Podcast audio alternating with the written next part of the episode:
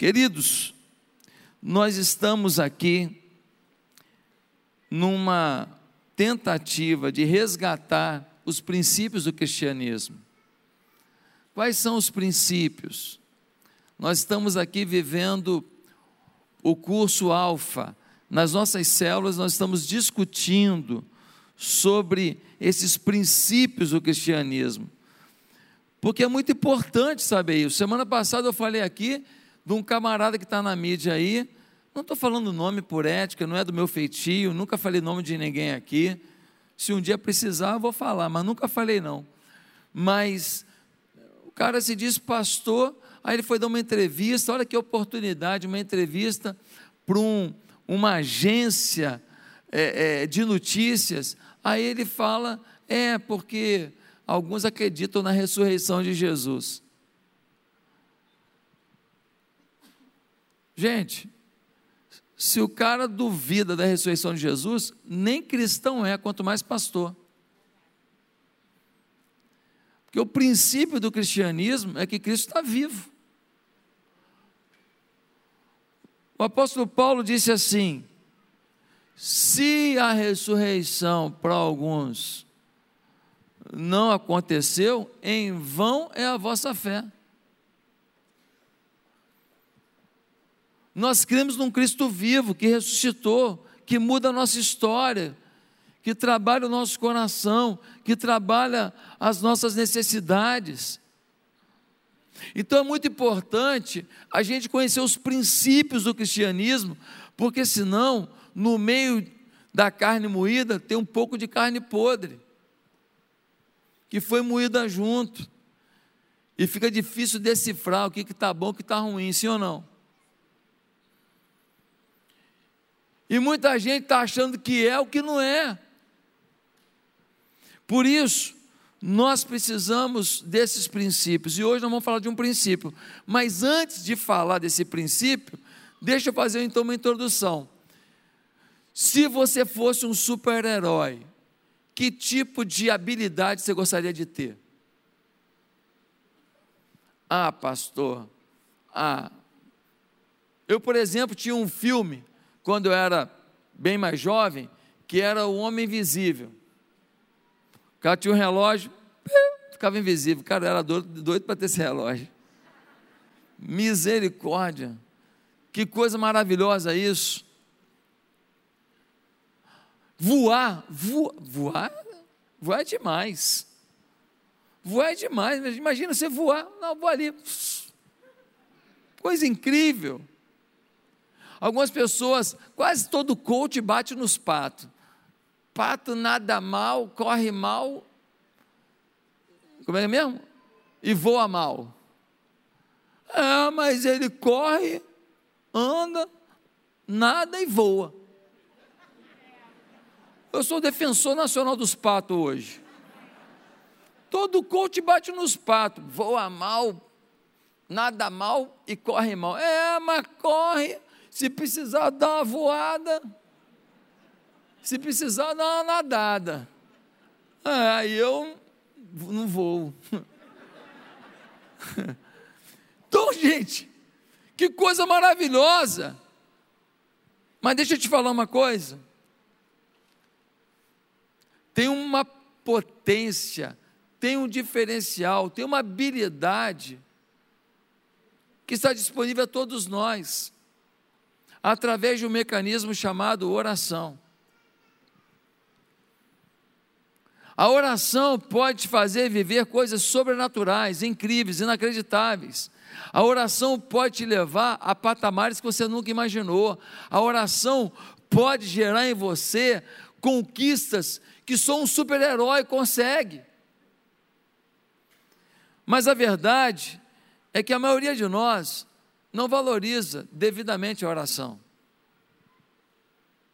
Crisóstomo, um dos pais da igreja, disse: O poder da oração extinguiu a violência do fogo, fechou bocas de leões, silenciou revoltosos, pôs fim a guerras, acalmou os elementos, expulsou demônios, rompeu as cadeias da morte, escancarou os portões do céu, minorou enfermidades, repeliu mentiras, salvou cidades da destruição, deteve o curso do sol e o avanço do relâmpago. A oração é uma poderosa armadura um tesouro que nunca acaba, uma mina que nunca se esgota, um céu que nunca fica toldado de nuvens e nunca é turbado por tempestades.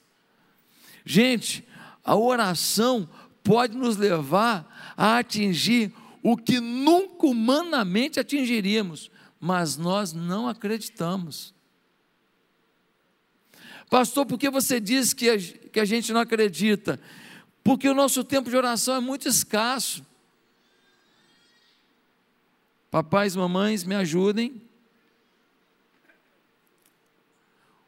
A gente investe muito em resolver as coisas, no nosso talento, na nossa habilidade, na nossa força. A gente não crê realmente que a oração pega a nossa potencialidade e multiplica. Por exemplo, eu venho aqui, planto as sementes de melancia, num metro quadrado, uma melancia. A gente não acredita que se eu orar e eu plantar as sementes aqui, talvez esse metro quadrado vai ter cinco melancias. A gente não tem essa perspectiva de que a oração deve reger a nossa vida para a gente atingir objetivos exponenciais. Eu tenho dois filhos, e como é gostoso quando um filho procura a gente para compartilhar alguma coisa. Como é gostoso quando o filho procura para dizer: Olha, eu estou passando por isso, pai, o que, que você acha? Os filhos procuram muito pouco os pais, às vezes, para as questões que eles mais precisam. Agora, se eu me sinto feliz quando um filho me procura para compartilhar a vida dele, imagina Deus quando você o procura. Para dizer: Olha, Senhor, eu estou numa fase complicada, tá? Eu não estou sabendo o que eu faço, não. Eu nem sei se vale a pena esse negócio que eu estou tentando. Eu estou fazendo de tudo para conseguir, mas nem sei se é uma boa. E tem o fulano que está me propondo isso. Será que é uma boa? Será que essa pessoa é confiável? Deus, eu estou um pouco perdido. E queria te falar uma coisa: algumas lágrimas correram do meu rosto. Quando eu vi aquela cena do filme, porque eu lembrei desse problema que eu tenho na minha casa, com a minha mãe, com meu pai, com meu irmão, com a minha filha, com meu filho. Senhor, eu preciso muito da tua intervenção. Gente, você acha que Deus não se agrada quando você tem um diálogo? Tem gente que vai falar com Deus, aí fala, Santo e Eterno Deus, eu queria te falar tal, tal, tal. Santo e Eterno Deus, eu queria te falar, Santo e Eterno, tu não fala assim com ninguém? Tu fala assim com alguém? O tempo inteiro repetindo a mesma frase, a mesma frase. Eu não estou julgando a oração de ninguém, mas até que ponto essa oração não está no automático? Já tem um gatilho, uma frase gatilho e que dispara uma sentença, uma frase gatilho com uma sentença, uma frase gatilho com uma sentença. Até que ponto você está orando no automático e não na alma? Meus queridos, em Mateus 6,6, nós lemos mas quando você orar, vá para o seu quarto, feche a porta e ore a seu pai, que está em secreto. Então, seu pai, que vem em secreto, o recompensará. Olha só, o seu pai que o vê em secreto, o recompensará. Repete comigo: em secreto, a recompensa. O segredo é o secreto. Guarda essa frase, o segredo é o secreto. Mas o que é isso, pastor? Porque essa oração que a gente faz na frente de todo mundo, todo mundo orando, às vezes é uma oração que tem a ver com o ambiente, tem a ver com as pessoas. Às vezes até a gente escolhe uma palavra, Mas no secreto, aquela oração que você faz lá no teu quarto, aquela oração que você faz lá sozinho, aquela que você bota uma música assim, às vezes uma música suave, fala: Deus, estou aqui. Estou aqui. E não estou bem. E não estou bem. Essa oração é a oração que traz recompensa. Porque é a oração que vem da alma, é a oração que vem da essência, é a oração que você não está aparecendo para ninguém, representando para ninguém, discursando para ninguém. Mas você tem tido essa oração na sua vida? Quanto tempo você gasta em oração?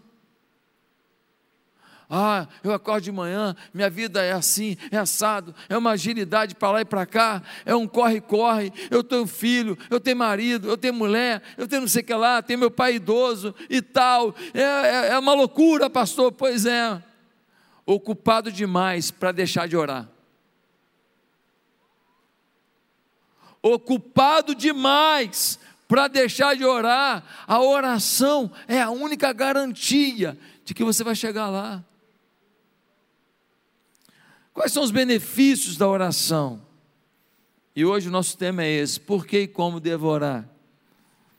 Primeiro, a oração muda as coisas.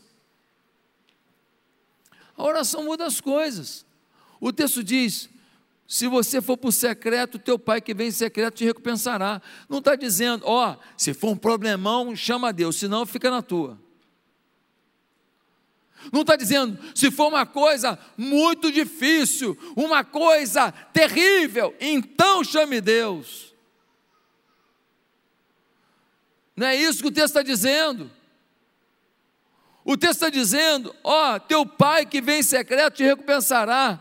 Isso envolve pequenas coisas, isso envolve grandes coisas, isso envolve a vida como um todo.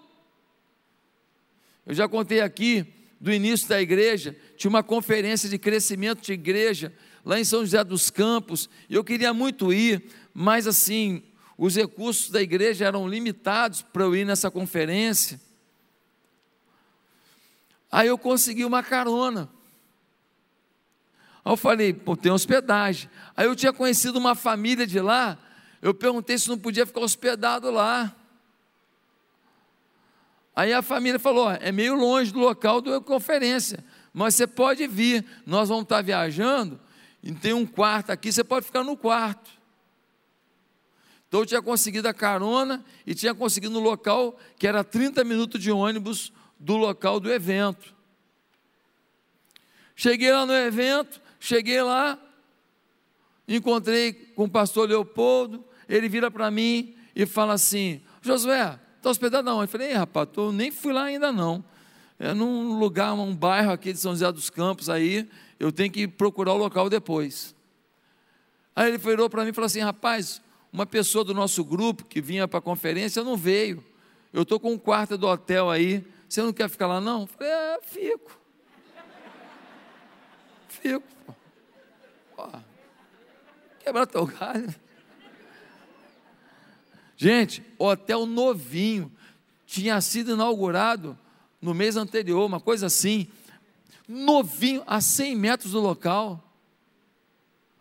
Aí eu lá no quarto do hotel, tranquilão, falei, rapaz, mas que beleza. Aí fui para a conferência, a hora do almoço. Me ajuda com as crianças, gente, por favor. Chegou na hora do almoço, eu fui para o para o almoço, tinha que comprar um ticket pegar o bandejão, comida de bandejão. Tinha uma galera que estava indo para o restaurante. Eu estava no bandejão popular lá. Aí eu fui lá comprar o ticket. Quando eu fui para comprar, o cara falou assim: já comprou comida? Eu falei: não, toma aí. Eu falei, toma. Eu falei: pô, mas não tem Coca-Cola, né? Fui lá, peguei minha comida, botei no bandejão, pá, tal, beleza. Acabei de pegar a comida. Vem um camarada na minha direção. Toma aí, irmão. Um refrigerante. Falei, meu Deus do céu. Aí você fala, mas você não estava com dinheiro nem para comprar um refrigerante? Não, eu tinha para isso. Mas sabe qual é o problema da gente? É a nossa dificuldade de perceber Deus também nas pequenas coisas.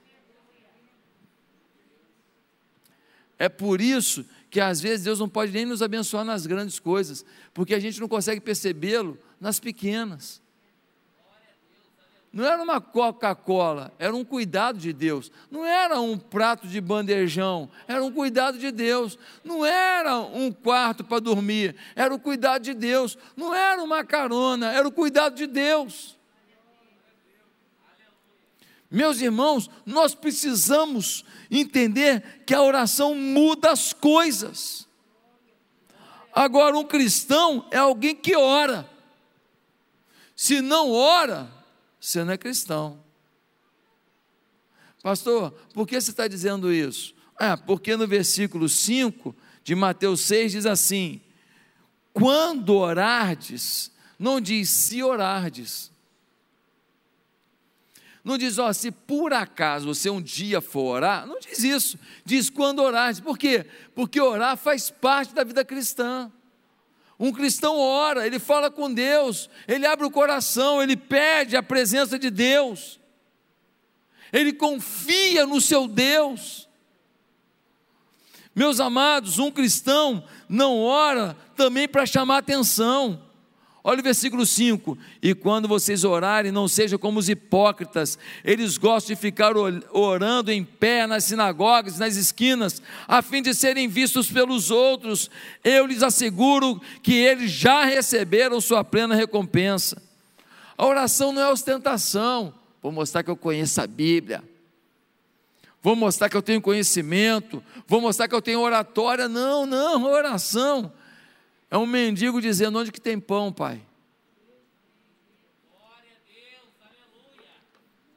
A oração é fruto de alguém que reconhece que é pecador, que é limitado, que precisa de Deus, mas pastor, mas eu não sou esse limitado, não, só vai me desculpar. Comecei uma empresa do zero, minha empresa hoje vale 50 milhões de reais. Eu tenho casa em Anga, eu tenho casa em Miami, eu tenho três apartamentos na Barra, eu tenho isso, eu tenho aquilo, papapá. Você vai me falar que, que eu sou um qualquer. Não, tudo bem, mas se você tiver no estado terminal de câncer, não vai adiantar nada esse dinheiro, não.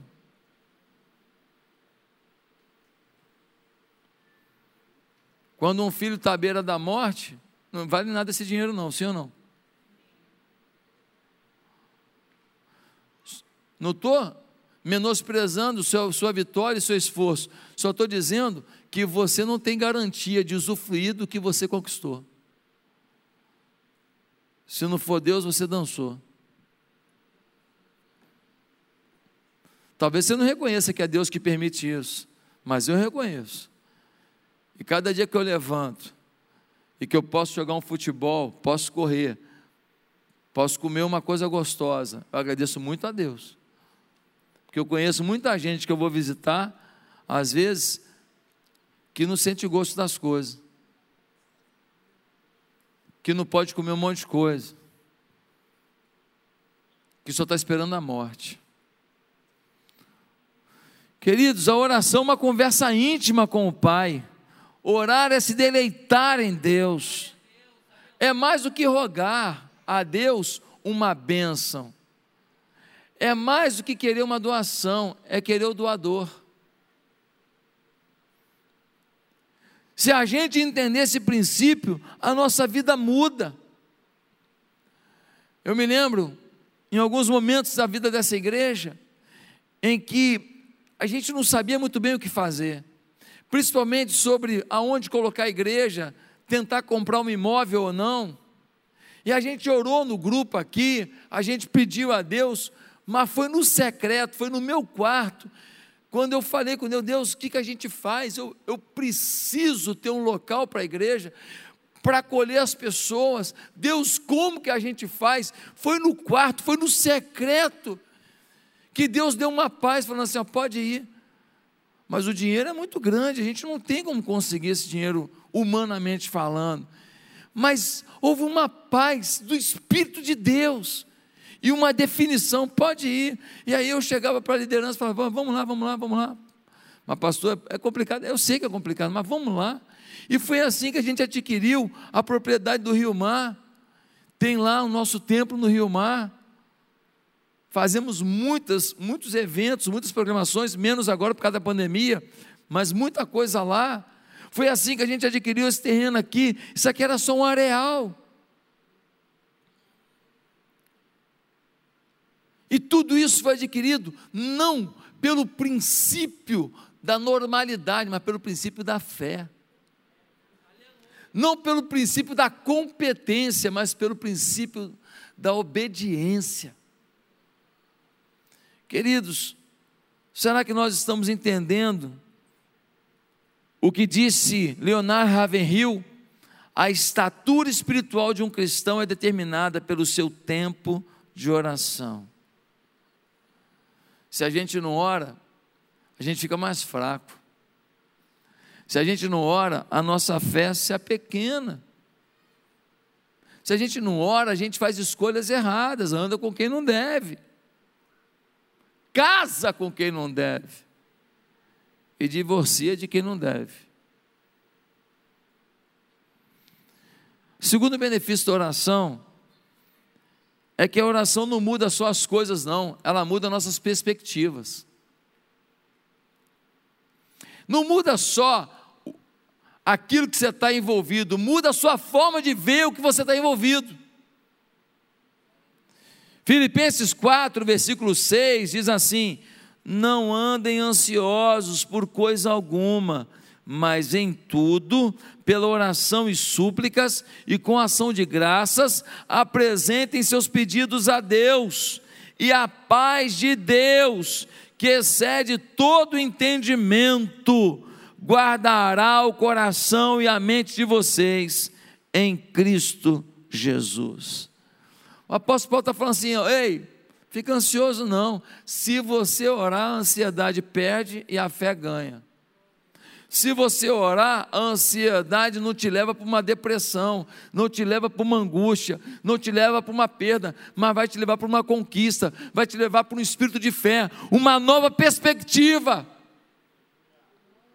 Queridos, mas talvez alguns digam, pastor, mas eu tenho fé, eu peço a Deus e nem sempre Ele me dá as coisas, por quê? Câmeras em mim. Você está aqui descascando uma laranja. Chega o seu filho de dois anos e fala para você assim: ah, você pensa que ele quer laranja. O que, que você faz? Você pega a laranja e entrega na mão dele para ele chupar a laranja. Ele fala: ah, ah, eu quero a faca. Uma faca grande, pontiaguda, afiada. Você entrega na mão dele? Por quê? Porque você tem medo que ele se corte. Mas se esse filho tiver 15 anos e ele fala assim, pai, me presta a faca aí. Não, não, você pode se cortar. Aí, meu filho, você está criando um, um imbecil. Com 15 anos tem mais que se cortar mesmo para ficar esperto e ficar atento na próxima. Ou seja, você deu o que ele podia, você não deu o que ele não podia naquele momento. Já parou para pensar que muitas das coisas que você está pedindo a Deus ainda não chegaram, porque você não atingiu o nível de oração que Deus espera? Quem pega essa chave aí? Pega essa chave. Tem muita coisa que Deus quer que você atinja um nível de espiritualidade, um nível de fé, um nível de, de aproximação do Senhor, para então você receber isso. Mas enquanto você não atinge, você não tem a maturidade para aquele, para aquele bem, para aquela vitória, para aquele benefício. Eu estou falando para você e para mim. Eu acho que tem algumas coisas que Deus ainda vai fazer na minha vida quando eu chegar num outro patamar. E eu quero chegar.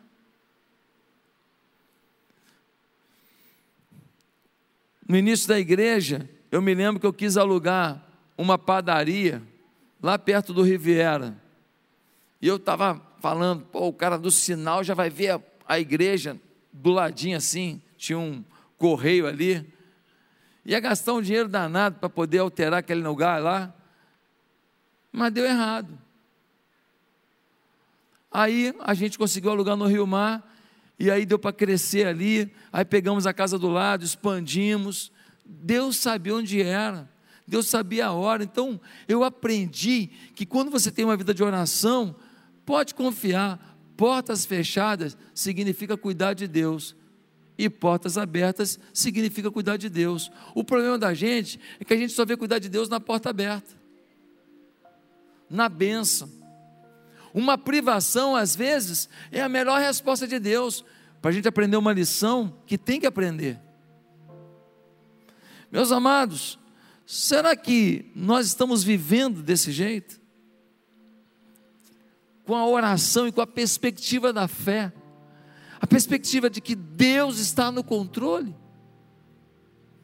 Se a gente ora pouco, é porque a gente acredita pouco, essa é a verdade. Terceiro e último lugar, um terceiro benefício da oração é que ela traz sobre nós consolo nos dias difíceis. Tem dia que é pesado, sim ou não?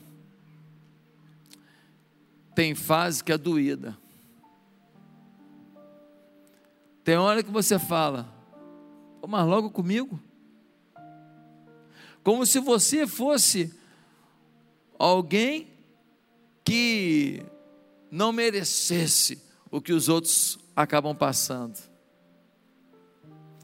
É nessas horas que nós precisamos de palavras que a oração traz. Mateus 11, 28. Venham a mim todos que estão cansados e sobrecarregados, e eu lhes darei descanso. Você está cansado? Eu conheço alguém que recarrega suas baterias. Alguém que coloca você numa rede, balança um pouco para você ter um cochilo. Eu conheço alguém que reorganiza seus pensamentos, tira de você esse estresse e coloca em você uma confiança para fazer a coisa e falar: ó, se deu, deu. Se não deu, Deus sabe o que está fazendo. Mateus 7, 7 diz: Peçam e lhes será dado, busquem e encontrarão, batam e a porta lhe será aberta. Bater, tem que bater. Tem que bater, mas se bater, a porta vai ser aberta. É na oração que você ganha a partida. É na oração que você acerta a flecha. Em Mateus 6,33 diz: Busquem primeiro o reino de Deus e a sua justiça, e todas as demais coisas vos serão acrescentadas. Olha o que está dizendo, a, olha o que está dizendo a palavra. Se você buscar a Deus e a justiça de Deus, o mais vai chegar. Confie nisso.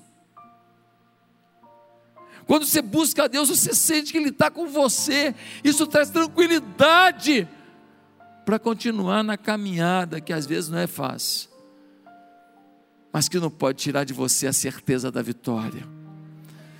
1 Pedro 5,7: lancem sobre ele toda a sua ansiedade, porque ele tem cuidado de vocês. Lança sobre ele, ó Deus, tá legal não? Ó, o cara falou esse negócio para mim, ó, o outro me ameaçou, minha mulher tá assim, meu filho tá assado, ó Deus, tá na tua mão aí. Lança sobre ele, lança sobre ele.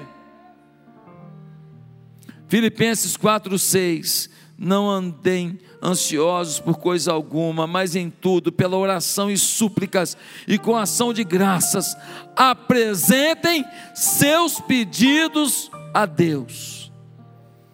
Corey ten disse: quando um trem entra no túnel e escurece, você não joga sua passagem e pula do trem, porque você confia no maquinista. Na ferrovia da vida, tem hora que o nosso trem entra num túnel escuro. Ei, está na hora de lembrar quem é o maquinista. O maquinista continua no controle. O maquinista continua fazendo as coisas do jeito que precisam ser feitas. Pastor, eu preciso dessa tranquilidade, dessa paz, mas eu não sei nem como orar. Ei, presta atenção nesses últimos minutos. Eu não vou fazer aqui um curso sobre como orar, mas eu quero te lembrar um princípio. Quando você for orar, lembre de três palavras. As palavras são obrigado, desculpa e por favor. Vamos lá? Vamos de novo?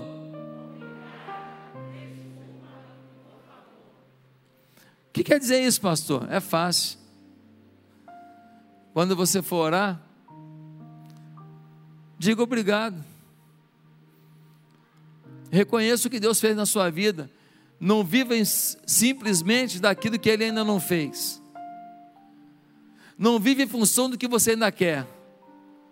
Seja grato pelo que você já tem. Hoje eu conversava com uma irmã e eu disse: Olha, o momento é difícil, mas você tem lenha para queimar. Calma, mantenha calma. Você tem lenha para queimar. Não está tudo encerrado. Não acabou tudo. Tem de onde tirar para passar por essa fase. Reconheça que Deus já fez coisas incríveis na sua vida. Que na sua família muitas pessoas nem acreditam as coisas que você já conseguiu. Porque na sua família um monte de gente não tem nada do que você tem. Obrigado. Segundo, desculpa. Reconheça que um Deus tão bom não merece a atitude que muitas vezes você tem. Reconheça que você é pecador. Que você pensa errado, faz errado, fala errado, muitas coisas. Que muitas vezes você julga as pessoas. Que muitas vezes você finge que trata as pessoas de uma maneira boa, mas no coração mesmo você não é isso que você finge, não. Admita que muitas vezes você é rude com a sua esposa, grosso com o seu marido, sem paciência com seu filho, desonroso com a mulher que cuida dos seus filhos, pela forma que você está tratando, tratando outra mulher. Não, pastor, não tem amante, não. Não estou falando de, de ter amante, não. Estou falando da forma que você trata outra mulher. Só tratar. E a sua mulher em casa você não trata assim. Admita. Peça desculpa. Deus me perdoe. Primeira palavra é? A segunda é? E a terceira? Por favor. Chega diante de Deus humildemente. Fala, Deus, dá para o Senhor me ajudar?